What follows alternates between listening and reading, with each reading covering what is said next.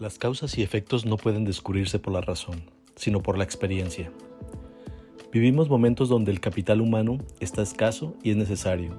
La mano de obra calificada sigue siendo en México una necesidad en la mayoría de las industrias. El fenómeno que vemos hoy en día es que las empresas buscan el talento joven para tener ahorros y para formarlos a su manera, mientras que los despidos por estrategia es realizar despidos a las personas con mayor edad sin importar la experiencia y el dominio que tengan en la operación, aun cuando en ellos se detengan o se desvirtúen proyectos importantes. Hoy en Creativo Radio con Ricardo Esparza, los recursos humanos y los mayores de 50. Para la oferta laboral, el tener 40 años ya implica una limitante. Se consideran unas personas que ya no encajan en las oportunidades laborales. Las empresas buscan jóvenes con habilidades y experiencia que solo los años les pueden dar, y al no encontrar esta combinación toman riesgos de ofrecer sueldos estratosféricos a una generación que ya hemos hablado de ello y que sabemos que tendrán un gran reto, tanto ellos como las áreas de recursos humanos al tratar de entender y encontrar la fórmula que les permita venderles el sentido de pertenencia y los valores de la empresa a una generación joven que trae otras prioridades. Mientras tanto, una generación con un gran potencial, tanto en habilidad como en conocimiento, está siendo desperdiciada y demeritada, por lo menos en México, ya que en otros países como Alemania y Japón ven el capital senior como un legado que permite dar continuidad a sus planes aprovechando su dominio en el proceso y su experiencia, así como su disposición para capacitar a jóvenes ávidos de conocimiento.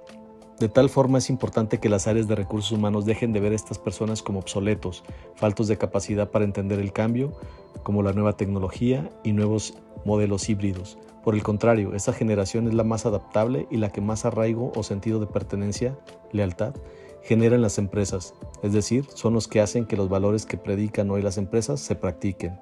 Por ello aquí algunos puntos a considerar en la contratación de los mayores de 50. El más obvio de todos, la experiencia. Solo la experiencia se logra con el tiempo y se nota en las habilidades, en el dominio de los procesos, en el conocimiento del negocio y por supuesto en la inteligencia emocional para los más jóvenes. Fidelidad y adaptabilidad.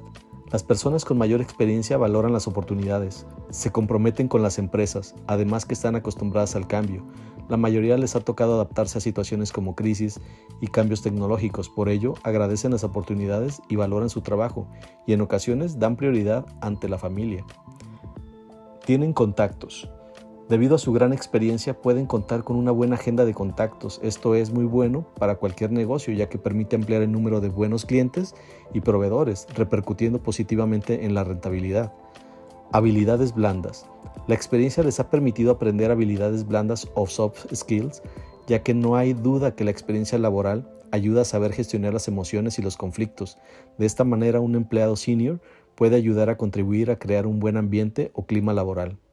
Tener un equipo experimentado en tu negocio te brinda una ventaja competitiva, ya que hace que tu empresa pueda tener estrategias a corto, mediano y largo plazo con talento experimentado, leal y emocionalmente inteligente. En un futuro esperamos que las empresas y las áreas de recursos humanos vean estas características y otras más como fortalezas de los experimentados seniors y puedan brindarles oportunidades laborales que estoy seguro de que no se arrepentirán. ¿Y tú qué opinas? ¿Eres un área de recursos humanos y aún tienes este paradigma?